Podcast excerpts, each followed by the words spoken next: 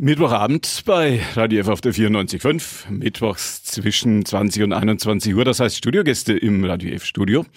Günther Moosberger wünscht Ihnen einen gemütlichen Abend zu Hause. Gute Fahrt, wenn Sie im Auto unterwegs sind. Am ersten Samstag im Mai, genauer gesagt am 6. Mai, machen wieder einmal alle blau in Nürnberg. Dann gibt's in der Nürnberger Innenstadt und so ein bisschen drumherum die nächste blaue Nacht. Die Frau, die das zusammen mit ihren Kolleginnen und Kollegen im Nürnberger Rathaus organisiert und all das auf den Weg gebracht hat, ist heute Abend bei uns im Radio F Studio. Christel Passmann ist da. Guten Abend. Einen schönen guten Abend.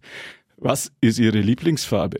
Ein schönes warmes Gelb. Ich schwanke aber zwischen diesem schönen warmen Gelb und Orange. Und das Blau hat sie wann eingeholt? Äh, mit der blauen Nacht. Tatsächlich als Kind, ich habe eine Schwester, die kein ganzes Jahr jünger ist als ich und man hielt uns für Zwillinge und sie bekam immer die roten Sachen und ich bekam immer die blauen Sachen. ich wollte aber eigentlich lieber rot haben und deswegen hat sich irgendwann mal im Kindesalter schon meine Abneigung gegen Blau entwickelt. Hat sich aber mittlerweile gelegt. Ist ein ganz großer Teil Ihres Jobs geworden. Die Blaue Nacht ist in Nürnberg schon ein bisschen eine so kleinere Institution geworden. Können Sie sich noch an die erste Blaue Nacht erinnern? Ja, das war im Jahr 2000, im Jahr des Nürnberger Stadtjubiläums. Die erste urkundliche Erwähnung Nürnbergs äh, jährte sich dann zum 950. Mal. Und da gab es ein Projektbüro Kulturprofile, das das Stadtjubiläum organisiert hat. Und in diesem Projektbüro ist die Idee der Blauen Nacht kreiert worden. Und seither ist das etwas, was Ihren beruflichen Alltag ganz entscheidend mitgeprägt hat? Nein, am Anfang weniger. Ich war in der Konzeptionsphase dabei. Ich war auch in der Konzeptionsphase fürs Stadtjubiläum dabei. Und ich musste dann, weil ich damals noch im Bildungszentrum war, auch die ersten fünf blauen Nächte für das Bildungszentrum organisieren, also im Beitrag des Bildungszentrums. Dann habe ich gewechselt ins Kulturreferat, war dort mit einem Kollegen für das große Rasenstück zuständig, das im Jahr 2006 das zentrale Nürnberger Projekt für die die Fußball-WM 2006 war. Manchen unter den Hörern und Hörerinnen sicher besonders wegen Olaf Metzel bekannt. Ja, der Stuhlturm. Und den Stuhlturm bekannt. Ja, das war eine Geschichte, an der man wachsen konnte. Und danach dann, als dann alles abgewickelt war, bin ich als Projektleiterin in die Vorbereitung für die Blaue hm. Nacht 2007 eingestiegen. 2020 wäre meine letzte gewesen, die ist dann wegen Corona hm. entfallen. War ja jetzt nicht so die allerletzte, jetzt geht's ja, ist jetzt die erste ja, das wusste Corona. ich aber damals ja, nicht. ist jetzt die erste nach Corona, dass es wieder weitergeht. Na, 2022 war schon die erste ja. wieder nach Corona und das wäre jetzt, ist jetzt hier die zweite. Gibt es eigentlich Vorbilder für diese Art von Kunst im öffentlichen Raum? Es gibt weiße Nächte. In Rom. In, in, in Petersburg und ich glaube, und in Paris, glaube ich, ja. gibt es sowas auch. In der Mischung, also wie es es hier in Nürnberg ist. Viele zeigen dann äh, viel Licht im Außenraum, da fehlen dann zum Beispiel die Institutionen. Bei den weißen Nächten gibt es wunderbare Bilder, aber das sind tatsächlich nur die Geschichten im Außenraum. Die Blaue Nacht war das Vorbild für die Kulturhauptstadt Luxemburg. Die haben tatsächlich nach unserem Vorbild für, die, für ihr Kulturhauptstadtjahr sowas ähnliches organisiert. Und sind es damit geworden? Während des Jahres, Ach, der krönende Abschluss. Gibt es Vergleichbares in anderen deutschen Großstädten? Wir Menschen hier im Fränkischen neigen ja immer ein bisschen dazu, so wie man so schön sagt, so relativ schnell das Licht so unter den Scheffel zu stellen und das, was man ganz toll macht und was man ganz toll auf die Reihe mhm. bringt, eigentlich gar nicht so stolz drauf zu sein. Muss man lange gucken, bis es, vergle bis es Vergleichbares äh, gibt? Als Preußin sage ich immer hier in Nürnberg ist, man, ist es manchmal so nach dem Motto, wir machen was ganz Tolles, aber hoffentlich merkt es keiner. Ja? aber ja. nein, so schlimm ist es auch nicht und da hat sich auch einiges getan getan, gerade hier in Nürnberg. Die Blaue Nacht, also Nürnbergs lange Nacht der Kunst mhm. und Kultur, ist tatsächlich das Größte, was es hier gibt. In Berlin, also gut, nehmen wir vielleicht mal Berlin raus, die haben auch tatsächlich Vergleichbares, aber Berlin ist sowieso eine andere wo, Wo ist das? Was ist Berlin? Berlin? ja gut, Berlin ist eine schöne Stadt, äh, da fließt auch ganz viel Geld hin ja, äh, genau. tatsächlich und von daher, die machen sowas ähnliches ja. auch, das habe ich auch in Ansätzen auch schon mal erlebt. Ja. Eines der wesentlichen Elemente der Blauen Nacht ist dass man Kunstwerke, Kunstwerke im öffentlichen Raum, temporäre ja. Kunstwerke dort zu sehen bekommt von Künstlern, von Künstlerinnen aus aller Welt. Ja. Melden die sich hier bei Ihnen und sagen, ja. kann ich da mal, oder machen Sie es umgekehrt, dass Sie gucken, wer könnte? Nein, diese Kunstprojekte, die dann in der Blauen Nacht zu sehen sind, das sind in diesem Jahr zwölf, die entstammen also entspringen eine aus einem Blaue Nacht Kunstwettbewerb. Der wird also im September, Oktober ausgeschrieben. Man hat Zeit, sich bis Mitte Dezember Pi mal Daumen zu bewerben. Man muss ein Konzept einreichen, man muss einen Finanzierungsplan einreichen, ebenso einen Ablaufplan, in wie viele Tage man zum Beispiel für den Aufbau braucht, etc. etc. Im Dezember steigt dann eine Kuratorin ein, die alle Projekte sichtet. Das tun alle Jurymitglieder auch. Denn im Januar tagt eine Jury und ein Techniker, denn es ist ganz wichtig zu gucken, dass ein Projekt auch technisch zu stemmen ist. Da haben wir auch unsere Erfahrungen gemacht. Und dann stimmt die Jury ab. Es gibt Projekte, da weiß man sofort, das wird, es kommt definitiv nicht in die engere Auswahl. Aber sobald einer sagt, wir schieben es in die nächste Runde, dann wird geschoben und dann geht es in der zweiten Runde weiter. Mhm. Und in der dritten Runde müssen sich tatsächlich alle Projekte rauskristallisieren. Und wir haben dieses Jahr zwölf Projekte gefunden. Und Sie und Ihre Mitarbeiter, Ihre Kolleginnen und Kollegen haben dann die Arbeit damit, das alles zu organisieren? Ja, das ist dann tatsächlich so. Also ja. dieser der Techniker, der auch gleichzeitig der, unser Veranstaltungsmeister, Veranstaltungstechnikmeister ja. ist für alle, für die gesamte Blaue Nacht, auch fürs Badentreffen und die Stadtverführungen und Klassik Open Air. Der unterstützt die Künstler ja. und Künstlerinnen in technischer Hinsicht. Die Kuratorin feilt nochmal an manchen Details dieser Projekte. Und uns ist es tatsächlich auch ganz wichtig, dass Änderungen müssen mit uns abgestimmt werden. Wir haben tatsächlich schon mal eine Künstlerin, eine Bühnenbildnerin aus Hamburg gehabt, die hat ein tolles Projekt uns angeboten, was wir dann auch gewählt haben. Da wäre es so mit Spiegelungen so gewesen, dass man sich gesehen hätte in dieser Installation, als ob man schwebte. Dieses Projekt hat sie thematisch so durchgezogen, sogar noch bis zum letzten Pressetermin am Tag vor der Blauen Nacht. Und in der Blauen Nacht stand was ganz anderes da. Das ja, kannten wir überhaupt nicht. Keiner das passt überhaupt nicht. und von daher, also wir lernen auch jedes Mal hinzu hm. und feilen dann einmal auch an der Ausschreibung und auch an dem Vertrag, weil wir tatsächlich auch das haben wollen, was wir ausgemacht haben. Ganz große Show ist immer die, ich sage ich mal, Beleuchtung, obwohl das eigentlich ja. eine Art von Lichtkunst ist. Richtig beleuchtet ist das ja nicht. Aber die, sagen wir mal, die große Riesendia-Show an der Burg. Tatsächlich ein Vorzeige Projekt gewonnen. Kann man, wenn man als Künstler das in der Vita erwähnt, ist man schon mal gut im Geschäft? Ja. Also es ist tatsächlich so, also das ist übrigens eine Geschichte, die wir vom Projektbüro auswählen. Also da wir wählen den Künstler oder die Künstlerin aus, von der wir meinen, dass sie zu einem Thema passt und dass sie an die Burg passt. Es ist nämlich auch ein Kunst, an die Burg was zu projizieren und gar nicht mal so im technischen Sinne, sondern man auch von der Motivik her. Und äh, es ist schon so, dass viele Leute sagen, das ist eine große Ehre. Ja. Manche sagen, wenn wir, wenn wir sie gefragt haben, sagen sie, ich dachte schon, ihr fragt mich nie. Also es ist wirklich, ja, das ist schon ein, eine schöne Sache. Und es ist natürlich, die Nürnberger Burg ist das war eines der Wahrzeichen von Nürnberg, das muss man ganz klar sagen. Die Burgstraße hinauf müssen sie in der Blauen Nacht gar nicht erst versuchen zu gehen, weil tatsächlich die ist voll. Und es gibt Szenenapplaus. Nein, das ist wirklich schon mhm, ein Schön. Highlight der, der blauen Nacht, das muss man wirklich sagen. Aber es ist wirklich auch eine Kunst, auch für den Künstler, der die Motive gestaltet, sich mit dem Bauwerk auseinanderzusetzen. Er wird aber dabei unterstützt von einer Projektionsfirma aus Wien, der Firma Retzak, die schon die Pyramiden von Gizeh illuminiert hat, also die in der ganzen Welt unterwegs sind, mit denen wir wirklich wunderbar zusammenarbeiten. Braucht man Vollprofis, sonst wenn, entweder das ist richtig gut ja. oder das kann ja sonst auch Es ist auch tatsächlich, die benutzen Projektoren. Gute ja alte Projektoren, aber neueste Technik, weil das tatsächlich die Projektoren sind extrem lichtstark, man, stärker als es mancher Beamer hergäbe. Mhm. Und das ist wichtig, weil die Burg aus Sandstein gebaut ist und Sandstein schluckt. Damit es auch dann wirklich farbenprächtig wird, muss auch der Künstler wirklich aufs Blech dreschen. Und was kommt heuer drauf? Heuer gestaltet ein Graffiti-Künstler die Motive. Oh, die sind ja sonst ja auch in der ganzen ja, Stadt. Aber wir haben Glück. Also er macht es so, dass wir weder Angst vor der Bauordnungsbehörde und dem Denkmalschutz ja. noch vor der Polizei Angst haben müssen. Der Künstler heißt Pablo Fontanier, kommt aus Mannheim, äh, nennt sich als Graffiti-Künstler Ombre SUK, weil er einer bestimmten Graffiti-Gemeinde angehört hat. Und der äh, durch diesen Namen äh, signalisiert er seine Zugehörigkeit zu dieser Szene. Und wir dachten, es wäre ganz schön, mal diese Art von Kunst an der Nürnberger Burg entstehen zu lassen. Und die Motive sind seit letzten Freitag im Kunstverein Kohlenhof in der Grasersgasse zu sehen. Das ist die Begleitausstellung, die wir seit ein paar ja. Jahren haben, damit man einen Eindruck kriegt von dem Schaffen von Ombre SUK und auch die Motive nochmal angucken kann, auch nach der blauen Nacht. Dass man dem ein bisschen näher kommt. Genau.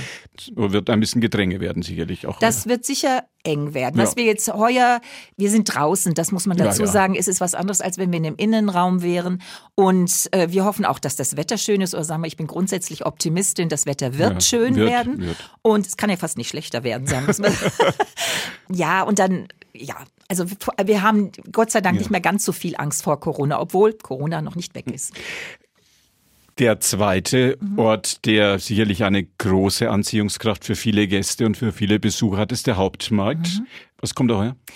Wir haben viele Jahre eine, immer eine Projektion gehabt. Wir haben zwischendurch mal Installationen gehabt. Der Hauptmarkt ist nicht ganz einfach für Installationen. Aber wir haben es dieses Mal wieder gewagt. Es kommt eine Installation eines Künstlers, Stefan Reis, früher Münster, jetzt ist er in Berlin. Die nennt sich Transformation XYZ, also XYZ. Eine Installation aus Latten, aus Schiffstauen, eine dreiteilige Installation, die angestrahlt wird. Und es gibt auch noch Sound dazu, so nennt sich das. Und auf alle Fälle dieser Künstler hat 2017 am Blaue Nacht Kunstwettbewerb teilgenommen und hat tatsächlich auch gleich den Publikumspreis einkassiert. Also von daher äh, eine gute Nummer. War ja wieder im Rennen. Publikumspreis gibt es sicherlich auch wieder. Ja, den Kann gibt es. Kann man Kärtchen machen, ja. ausfüllen? Nein, wir machen das jetzt bloß ah, noch online, online ja, tatsächlich ja, mit einem Code und man kann sich eintragen und den Publikumspreis der Energie, den kann dann wieder irgendein Künstler oder eine Künstlerin davontragen. Wenn Sie schon Energie gesagt haben, andere Nürnberger Unternehmen sind auch immer gerne ein bisschen dabei. Ja. Die Nürnberger nicht nur am Trikot vom 1. FC Nürnberg Nürnberg, ja, sondern auch. Nein, die Nürnberger Versicherung fördert die Burgausstellung, die, die Burgprojektion und natürlich dann die dazugehörige Burgausstellung, die Energie, den Kunstwettbewerb mit dem Publikumspreis, dann eine Nürnberger Gerüstbaufirma Vogel unterstützt die Installation auf dem Hauptmarkt und dann gibt's verschiedene Förderer, ja. Koch Invest, Bayern LB, die Firma Hüttinger. Nix ohne Dativ vermutlich. Die Dativ ist auch dabei, die unterstützt Silent, die Silent Disco. Also ohne die ging's auch gar nicht. Ja. Wir könnten könnten das finanziell gar nicht ohne unsere Sponsoren und Förderer stemmen. Bling, bling, bling, haben wir das auch sozusagen, diese Geste an all die. Ja, man muss schon Danke sagen. Ne? Gehört sich so, keine Frage. Genau. Wenn Kunstinteressierte, Sie hatten das jetzt so andeutungsweise mhm. für die Burg und für den Hauptmarkt etwas skizziert, wenn Kunstinteressierte über den Künstler, über die Idee des Kunstwerkes, mhm. über diese Dinge gerne ein bisschen mehr erfahren möchten. Gibt es da jemanden, der einmal bei der Hand nimmt? Gibt's das? Also wir haben Artwalks. Wir haben insgesamt, äh, wenn ich das jetzt richtig noch im Kopf habe, zehn Artwalks, die alle am Freitag und am Samstag zu Projekten aus dem Blaue Nacht Kunstwettbewerb führen. Am Samstag gibt es eine Prink and Proud Tour zur queeren Kunst und Kultur in den Stationen äh, Neues Museum, Kunsthaus und Kunsthalle, wobei in der Kunsthalle, sage ich gleich, startet am Ende der Blauen Nacht eine queere Aftershow-Party. Also wenn man will, kann man wirklich sehr viel erfahren. In der Vergangenheit gab es immer wieder mal Installationen, Kunstwerke, wo man sich so richtig selber drin widerspiegeln konnte. Gibt es da auch so ein bisschen was heuer, wo man so richtig sich einbringen kann, ja. im wahrsten Sinne des Wortes? Haben Sie was im Programm? Ja, wir haben, also ich nenne jetzt, jetzt kann jetzt nicht alle nennen, nicht aber tatsächlich. Ach so, wenn das viele äh, sind, äh, Wir haben zum Beispiel Sophie, die Künstlerin Sophie Herz, die tatsächlich aus Nürnberg kommt. Die hat eine interaktive Installation im Hirsvogelsaal des Museums Tucherschloss. Und zwar nennt sich die Sensible Message Service. Unser Motto ist ja auch Botschaften. In mhm. dem Fall passt das auch vom Titel her sehr gut. Das ist eine Toilette. Och. Eine Toilette, also äh, die man jetzt nicht für den eigentlichen Zweck benutzen ja. kann. Man kann dort sein mit Filzstift und ähnlichen seine Botschaften hinterlassen, zum Beispiel. Es gibt dann eine Installation, äh, wo Licht produziert wird, und zwar in der Katharinenruine. Liberty Cinema heißt die, von einer Künstlerin Karolina Bregula aus Warschau in Polen. Da muss das Publikum in die Pedale treten, damit Licht produziert wird oder Empreinte Sonore, Klangspuren. Das ist im Parkhaus Sterntor. Das ist ein Duo aus Montreal, Kanada. Ja. Da setzt man äh, Licht und Schwingungen in Bewegung, indem man an der ganzen Geschichte vorbeigeht. Ein Segensroboter habe ich gesehen. Ja. Was sagt er mir? Der kann einen Segen erteilen in fünf Sprachen. Was sagt der Papst dazu? Ähm, ich selber habe mich noch nicht segnen lassen. Vielleicht habe ich in der blauen Nachtzeit äh, das mal tun zu lassen.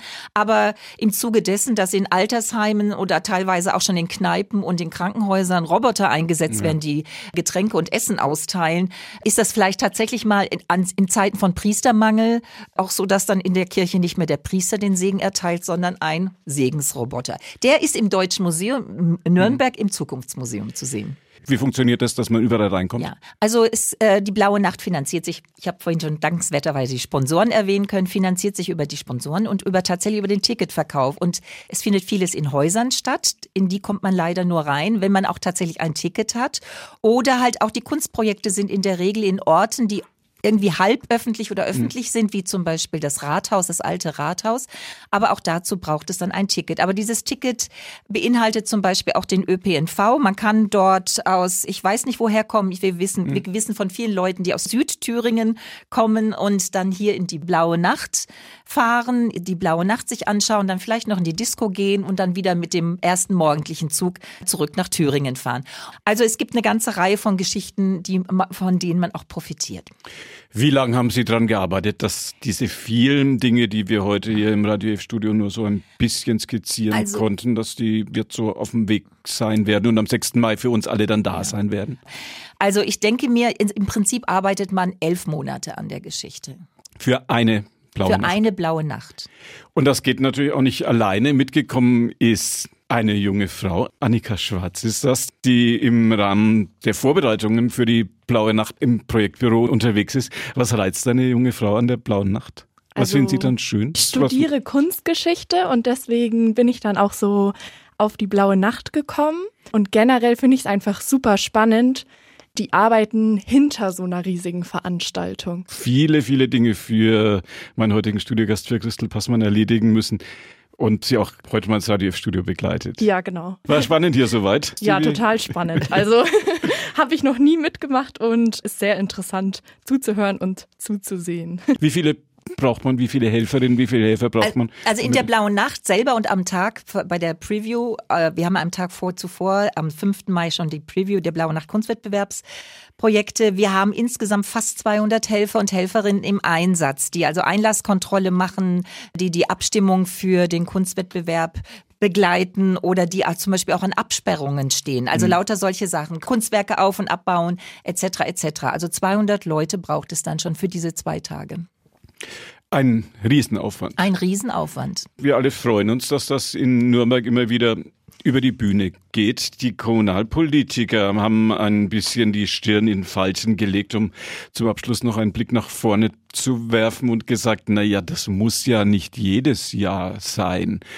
Jetzt müssen Sie vermutlich eine diplomatische Antwort geben, ob, da, ob das gut war, dass das jetzt künftig nur alle zwei Jahre stattfindet. Ich glaube, es jetzt gar nicht mal, dass die gesagt haben, na ja, das ist halt eine blöde Veranstaltung. Deswegen muss es vielleicht nicht alle zwei Jahre sein. Das ist eine Veranstaltung, die tatsächlich versuchen muss, sich selber zu finanzieren ich sehe die Nöte der Stadt. Tatsächlich Corona und auch der Krieg in der Ukraine hat mit seinen Folgen die Stadt auch ordentlich in die Bredouille gebracht. Und Nürnberg gehörte noch nie zu den ganz reichen Städten hier in Bayern. Da gibt's ganz andere.